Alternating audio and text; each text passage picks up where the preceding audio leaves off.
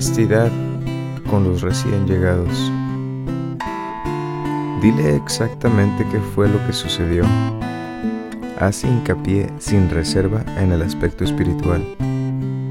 Alcohólicos Anónimos, página 93. Lo maravilloso de AA es que solo cuento lo que me sucedió a mí.